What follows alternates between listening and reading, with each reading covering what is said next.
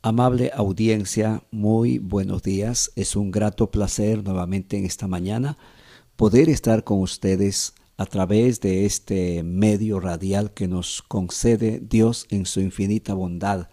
Poder llegar hasta sus hogares, poder llegar hasta sus lugares de trabajo con, esta, con este saludo de bienvenida y también pues para decirles a todos ustedes que hoy es una bonita oportunidad para buscar del Señor, para creer en sus promesas de parte de Dios para la humanidad.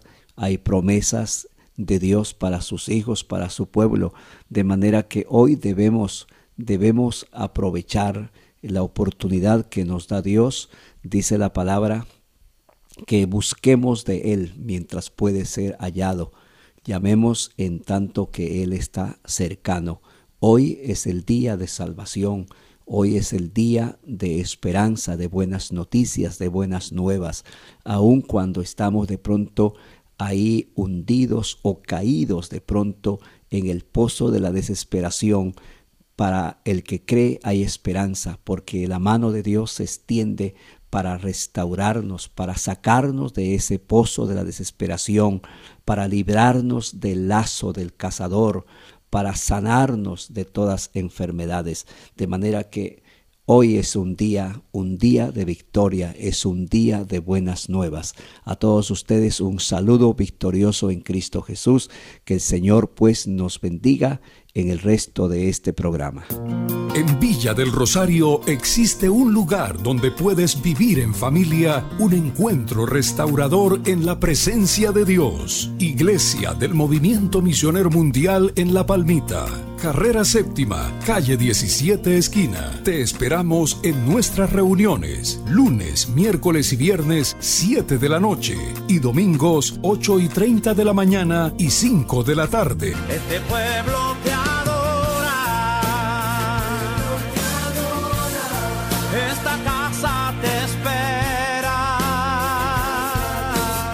Iglesia del Movimiento Misionero Mundial en La Palmita, el sitio de encuentro para la edificación espiritual de la familia. Muy bien, ayer pues o estos días hemos venido hablando acerca de la tarea que Dios nos ha encomendado de criar a nuestros hijos y también de criarlos en disciplina y amonestación del Señor. De manera que dijimos a, a estos días que es una tarea, pero es una bendición. Es una honra, es un privilegio poder ayudarles a nuestros hijos en aquella crianza, en aquella formación. Y hoy queremos continuar, queremos seguir hablando acerca de, de la necesidad de ayudarlos a estos niños, así como existieron unas manos llenas de amor, de misericordia, que Dios usó. ¿Para qué? Para que nos formaran, para que nos ayudaran en la crianza. Hoy somos adultos, eh, prácticamente somos ya padres, tenemos hijos, tenemos nietos, y de pronto, pues usted que me está escuchando, usted no es casado, es un joven o tal vez es un adolescente, pero pues eh, si Dios permite, usted llegará a ser padre de familia, usted eh, mujer puede llegar a ser madre de familia. Entonces es importante aprender pues acerca de esta gran responsabilidad que Dios nos ha dado. Entonces vamos a hablar en esta hora acerca del, del, castigo, porque dijimos que la disciplina requiere normas o significa pues normas. Entonces, al haber ciertos límites, pues eh, al desobedecer tiene que haber cierta, cierta forma de castigo. La Biblia habla acerca de una vara, vara para corregir. Pero mire lo que dice aquí el, en Proverbios capítulo 14, el verso 3. Proverbios capítulo 14, el verso 3. En la boca del necio está la vara, la vara de la soberbia. En la boca del necio está la vara de la soberbia. Mire que la soberbia es un sentimiento de superioridad, creerse pues más grande que los demás. Pero también soberbia eh, significa ira o rabia más bien que demuestra una persona de manera exagerada ante una contrariedad. Es decir, que no, no puede como, como ponerle freno a esa parte emocional, sino que le da rienda suelta a, su ira y actúa pues con altivez, eh, se vuelve altanero, arrogante y todo eso son sinónimos de soberbia.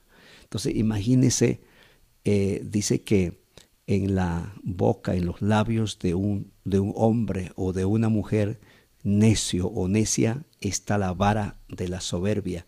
Y con ese tipo de vara no podemos formar a nuestros hijos, porque acuérdese que ayer miramos acerca de la vara que, que Dios utiliza y prácticamente ilustra o pone como ejemplo el, cuidado que tiene el, un pastor de, de, las ovejas.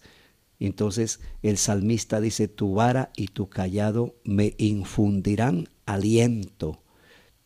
O sea, en, en, la, en la disciplina, en la corrección, cuando viene de parte de Dios, cuando un padre de familia nos colocamos en las manos de Dios, eso va a traer aliento, va a traer esperanza para ese niño. Entonces, si nosotros prácticamente nos dejamos llevar de la, de la soberbia, si nos volvemos así altivos, si nos volvemos orgullosos, es difícil, porque también dice en el capítulo 19, el verso 18 de Proverbios, Proverbios 19, 18, castiga a tu hijo en tanto que hay esperanza. Castiga a tu hijo en tanto que hay esperanza. Agrega el proverbista y dice, mas no se apresure tu alma para destruirlo. O sea, el castigo, la vara de la corrección es para corregir, para, para ayudarles, no para destruir. Ese es el error, porque si nos dejamos llevar de la ira, entonces vamos a destruir la parte sentimental de ese niño. Ahí sí el niño puede caer en una trauma, puede traumatizarse, porque si no hay sabiduría, si no hay temor de Dios, si no hay espíritu de humildad para poder formar a ese niño. Entonces hay padres que dicen que el castigo no les ha funcionado con sus hijos. Y, ellos alegan y dicen, entre más castigo a mi hijo o a mi hija, más rebeldes son, más me desobedecen. Se han vuelto muy terribles, muy... Y es más, ellos creen que los niños están endemoniados. Y de pronto dicen, pastor, tiene que liberar a mi hijo, tiene que hacer algo por mis hijos porque son rebeldes, porque no me obedecen. Entre más castigo se vuelven más desobedientes. Bueno, ahí toca mirar porque es verdad que a los niños hay que corregir, hay que ayudarlos, pero también yo creo que a nosotros los padres tienen que ayudarnos. Así como queremos que a nuestros hijos nos ayuden, también nosotros debemos buscar asesoría, buscar consejería, dirección, orar al Señor, pero también buscar auxilio que nos ayuden, porque necesitamos como padres aprender cómo poder eh, corregir, disciplinar a nuestros hijos. Entonces, hay niños, hay niños que tienen castigos acumulados. Escucha esto, hay niños que tienen castigos, castigos acumulados que saben perfectamente que cuando se acabe ese castigo que están, que están penando, hay otro que ya les está esperando, que todavía, o sea, apenas terminen ese castigo, terminen esa disciplina, y hay otra disciplina que lo tiene, hay otro castigo que ya está listo. Entonces, deberíamos preguntarnos nosotros como adultos y cristianos, o tal vez si hay algún amigo o amiga que en esta mañana me está escuchando, usted no, no, no, no es creyente, no acude a una iglesia, o es creyente pero no, no ha hecho un compromiso con Dios. Entonces deberíamos preguntarnos cómo estamos usando la varita, o sea, cómo estamos, de qué manera estamos corrigiendo a ese niño que Dios ha colocado en el seno de nuestro hogar. ¿Cómo lo estamos haciendo? ¿De qué manera lo estamos haciendo? Porque el propósito del castigo debe ser para enseñar, para enderezar a ese niño que, que necesita, pues, corregir, restaurar, ayudar a mejorar a ese niño. Porque es un niño inocente que necesita, pues, la, ayuda. Eh, quisiera en esta mañana compartir con ustedes el capítulo 12 de Hebreos, el verso 5. Escuche lo que dice Hebreos capítulo 12, verso 5. Y habéis ya olvidado la exhortación que como a hijos se os dirige diciendo, Hijo mío, no menosprecies la disciplina del Señor, ni desmayes cuando eres reprendido por Él, porque el Señor al que ama disciplina y azota a todo aquel que recibe por hijos. Si soportáis la disciplina, Dios os trata como a hijos, porque ¿qué hijo es aquel a quien el Padre no disciplina? Pero si os deja sin disciplina, de la cual todos han sido participantes, entonces sois bastardos y no hijos. Bastardo es un hijo habido fuera del matrimonio. Fuera del matrimonio. Es el producto de un adulterio. Es, es el producto de un pecado. Entonces dice, viene a ser bastardo y no hijo. Y Dios quiere tenernos hijos. Siempre quiere tener hijos, hijos. Entonces, eh, dice aquí la palabra que si no, si un creyente no se somete a la disciplina, entonces no es hijo, sino bastardo. Ahora en el verso 9 dice, por otra parte, tuvimos a nuestros padres terrenales. Escucha esto, tuvimos a nuestros padres terrenales. Todos nosotros somos conscientes y agradecemos a Dios por concedernos nacer en un hogar en una familia y ellos nos disciplinaron, ellos nos ayudaron en la crianza, repito. Por eso dice, por otra parte, tuvimos a nuestros padres terrenales que nos disciplinaban y los venerábamos. ¿Por qué no obedecemos mucho mejor al Padre de los Espíritus y viviremos? Y aquellos, ciertamente, por pocos días nos disciplinaban como a ellos les parecía pero este para lo que nos es provechoso, para que participemos de su, de su santidad. Ahora en el verso 11 dice, es verdad que ninguna disciplina al presente parece ser causa de gozo, sino de tristeza, pero después da fruto apacible de justicia a lo que en ella han sido ejercitados. Mire el resultado de la disciplina el resultado de la disciplina tiene que ser positivo. Aquí dice, es verdad que ninguna disciplina al presente parece ser causa de gozo. O sea, no, es, no es como motivo de, de, celebrar, ¿no? No es motivo de gozo. La disciplina, o sea, el castigo duele. El, cualquier clase de castigo que, que, nos impongan, pues duele, no es motivo de gozo. Eh, pero pero fíjese que dice que al final da tristeza, pero luego después dice el fruto, o sea, el resultado de, esa disciplina, de ese castigo, eh, dice que es de bendición, de justicia. Entonces, ese debe ser el, el, propósito del castigo. Si no encontramos pues buenos resultados en el castigo que le estamos aplicando a nuestros hijos, debemos examinarnos, repito, mirar a ver la varita que estamos usando, de pronto la estamos usando mal, no estamos usando como debiéramos, porque la ira del hombre no obra la justicia de Dios, dice Santiago 1.20. Repetimos, cuando, cuando no hay espíritu de, de paz, de bonanza en nuestros corazones. Cuando no está Dios, no permitimos al Espíritu Santo obrar y no obramos conforme la palabra del Señor, eh, eh, entonces nos dejamos llevar de la ira y dice que en la ira del hombre no obra la justicia de Dios. Entonces, un padre lleno de ira, al castigar a su hijito, descarga ese peso de furia, esa ira, esa rabia que hay en su, en su corazón, lo descarga sobre un niño débil, un niño, digamos, débil, inocente. Entonces, ese castigo genera, ¿qué genera? ¿Qué, ¿Qué piensa usted que va a generar en ese niño que usted lo castiga lleno de ira?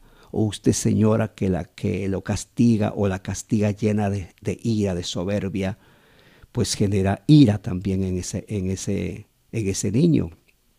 Le da rabia a ese niño y se vuelve agresivo el niño. ¿Y sabe qué hace el niño?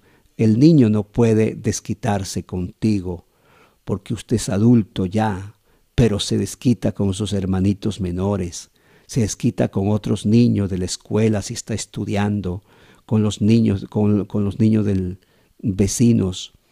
Entonces se, esquita. ¿Por qué? Porque ese niño se vuelve agresivo, ese niño está herido, ese niño prácticamente notó que obraron con él injustamente.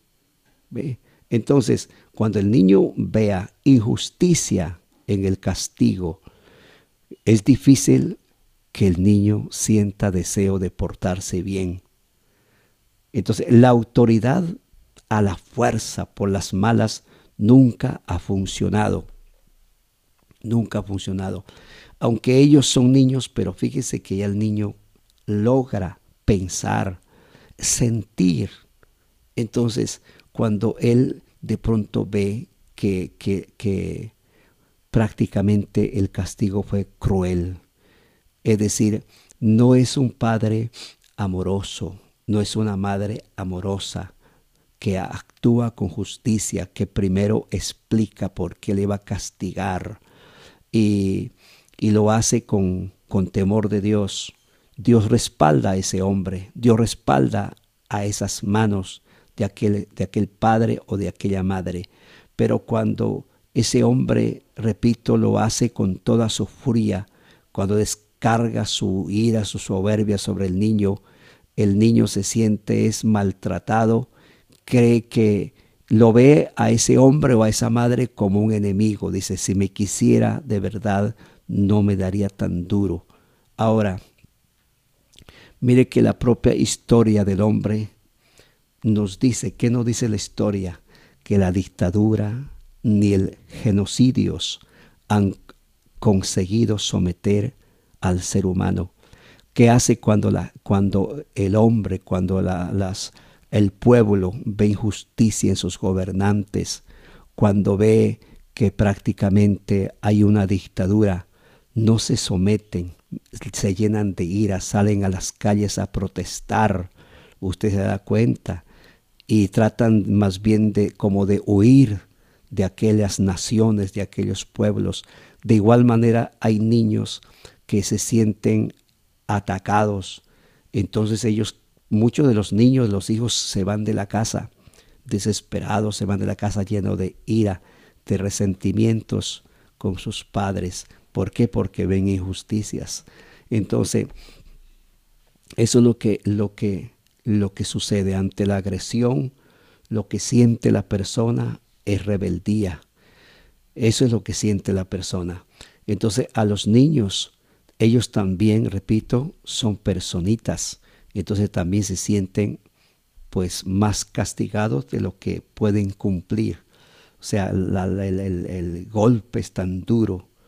Entonces, si se pasan prácticamente todo, toda la mañana o horas, a veces todo el día, eh, de pronto escuchando los gritos de la mamá, los gritos del hermano, de la hermana o del papá, si de pronto trabaja en casa, y amenazas que lo voy a castigar, que usted es un vago y bueno, insúltelo y regáñelo, ¿sí? Entonces, imagínese al, al niño, aquel niño, aquella niña, las ganas de portarse bien, las ganas de obedecer, las ganas de amar a ese papá, las ganas de, de amar a esa mamá desaparecen de su corazón porque se siente es atacado, se siente es ofendido, maltratado, porque repito, siempre lo gritan o siempre la maltratan con palabras y aparte de eso los castigan y le dan muy duro.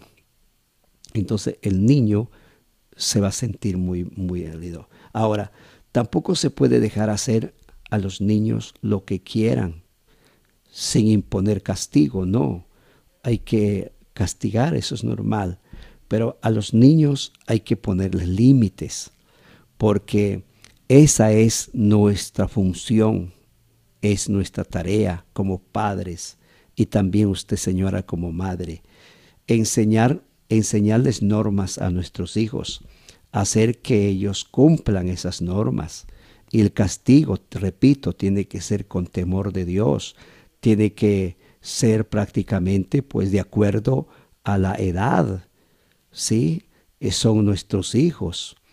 Ahora, pero para conseguir, para conseguir eh, esa, lo, que, lo que buscamos a través del castigo, pues no podemos usar constantemente el mismo estilo o forma de castigo, porque si no nos dio resultado, porque vamos a seguir insistiendo con lo mismo.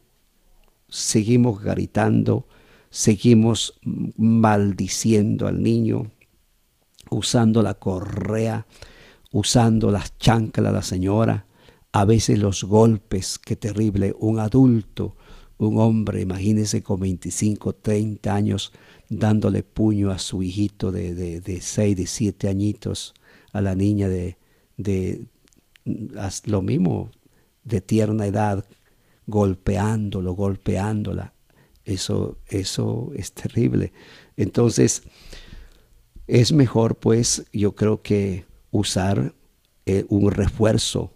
Tiene que haber un plan B, tiene que haber otros métodos. Para eso necesitamos, repito, orar al Señor y también buscar la consejería. Qué bueno eh, que como padres buscáramos la escuela de padres que nos capaciten, que nos enseñen, pero a veces somos un poquito orgullosos, no queremos que nos enseñen, ah, pero ¿qué me van a enseñar? Yo he tenido tantos hijos y, yo prácticamente ya los he criado, pero ¿qué dirán nuestros hijos de nosotros? ¿Cómo los criamos? ¿De qué manera? Si nos aman, si tienen bonitos recuerdos de nosotros o tienen malos recuerdos eh, en su corazón, en su mente, eh, todavía tienen eh, ahí grabado esos gritos, esas maldiciones, esas injusticias que hicimos con ellos. Entonces, están grandes, sí, pero ¿cómo están ellos? ¿Cómo están sus corazones, su espíritu, sus almas? ¿Cómo están? ¿Cómo los hemos criado? Lo que pasa es que eso se va pasando prácticamente esos niños, esos padres, cuando tengan sus hijos, cómo los van a criar. Entonces es bueno de, que hagamos un alto en nuestro, en nuestro caminar, hagamos un alto en nuestra forma de, de, estar disciplinando, criando a nuestros hijos. Si, si no es correcto lo que estamos haciendo, pues las cosas han salido mal, vamos a corregirnos, vamos a buscar otros métodos, vamos a, repito, a pedir a Dios, vamos a buscar del Señor para que el Señor nos ayude, para que el Señor nos, nos guíe. Ahora, usted tampoco va de pronto, como se dice, a, tirar la toalla. Usted, ay, entonces yo no brego más. No porque nos interesa en nuestro hijo, un día Dios nos pedirá cuenta, tenemos que darle cuenta a Dios cómo lo hemos criado, cómo los estamos formando a ese hijo, a esa hija. Dios nos va a pedir cuentas. Es por eso, luchemos. Es más, es nuestro hijo, es nuestra hija y deseamos que ellos eh, puedan, Dios mío, crecer, que puedan eh, ser útiles, que sean una bendición, que disfruten de la vida. Entonces, para que ellos disfruten de la vida, ellos necesitan saber comportarse. Y si en casa ellos no aprenden a comportarse, no aprenden a respetarse entre hermanitos, no aprenden a respetar, pues en la calle van a ser groseros, en la calle ellos van a, van a actuar como actúan en casa, pero en la calle no, no está papá, no está mamá para soportar.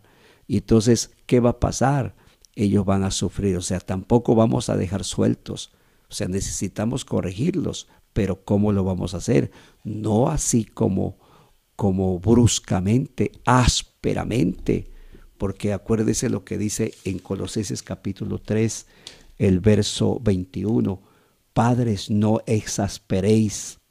Significa que no seamos ásperos, no exasperéis a vuestros hijos para que no se desalienten porque ellos pueden desalentarse al escuchar tantas palabras, palabras eh, eh, negativas de, de, la persona, porque ese es el problema. ¿A usted le gustaría que siempre, siempre estén restregando sus defectos? ¿Que siempre estén restregando sus fallas? ¿Verdad que no? A mí no me gusta eso entonces yo no tengo que estar restregándole a mis hijos, tampoco avergonzándolos delante de los demás las, las fallas que ellos tienen.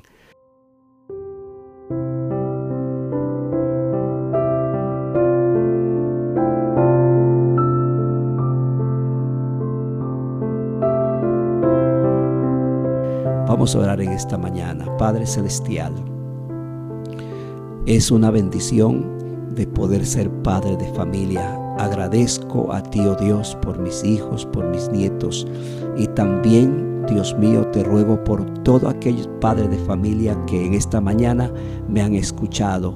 Yo te ruego que los bendigas, que les ayudes, Señor amado, para que cada padre de familia pueda depender de ti, buscar de ti.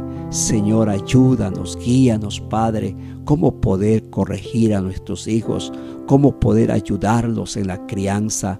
No queremos malcriarlos, Padre. Queremos, Dios mío, ser canales de bendición para esos hijos, hijos que tú nos has dado.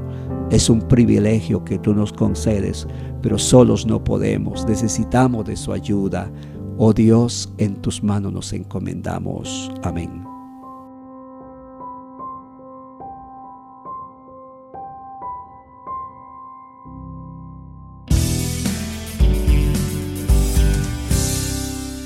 No podemos cambiar nuestro pasado, pero sí podemos afectar en gran medida el presente y el futuro de la generación que se levanta a partir de nosotros.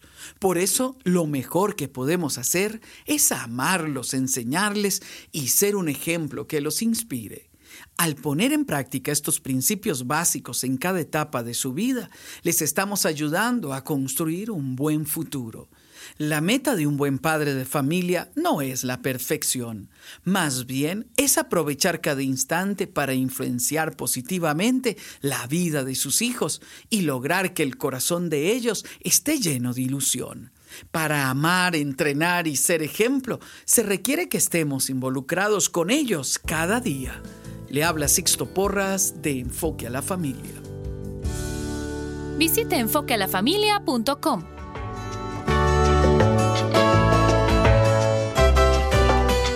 Qué bueno, amados, de haber podido compartir con ustedes estos minutos. Que el Señor les nos ayude, que el Señor nos guíe y con la ayuda del Señor vamos a salir triunfantes, victoriosos y vamos a, disfrutar en un mañana. Y nuestros hijos por hoy, de pronto, o más bien, mientras ellos están pequeños, ellos de pronto al momento no van a entender pero después van a entender claramente que eh, lo que hicimos lo hicimos con mucho amor por el bien de ellos. Y Dios nos va a respaldar, eso es lo más importante, si lo hacemos con justicia, si lo hacemos con temor del Señor. Dios nos bendiga, feliz día para todos.